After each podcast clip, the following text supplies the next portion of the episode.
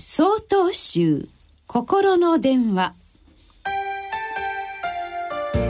今週は「整えるということ」と題して新潟県西明寺佐藤道春さんのお話です。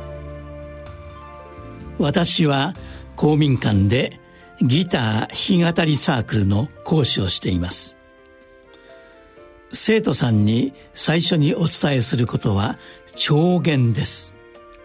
調弦とは弦の張り具合を調節して音を整えることです。整えて初めて美しい音楽を奏でることができます。この「整える」ということは実はとても大切なことでお釈迦様の教えにも断金の例えというお話があります。お釈迦様のお弟子さんにソーナという大層熱心に修行に打ち込む青年がおりました。日夜分かたず猛烈に修行に打ち込んだといいます。しかし一向に悟りが開けません。次第にソーナはいっそのこと修行をやめてしまおうかと思い始めます。彼の心の内を察したお釈迦様はソーナに教えました。あなたはかつて琴の名手でしたね。琴の弦は強く張りすぎても逆に緩く張っても良い音は出ないでしょう。修行も同じく。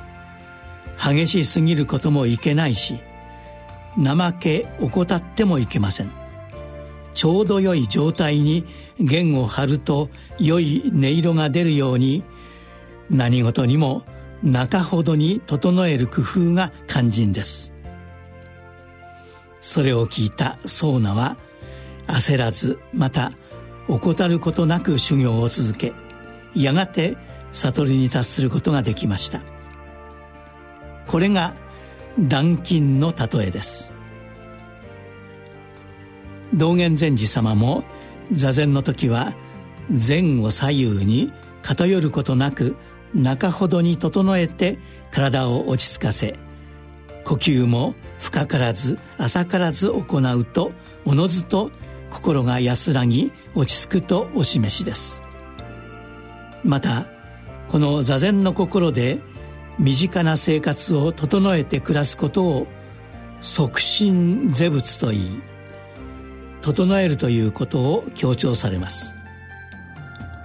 季節の変わり目はとかく体の調子や心の調子が崩れやすいものです。こういう時こそ座禅を組み整った私となって和みの人生を奏でてみてはいかがでしょうか。4月18日よりお話が変わります。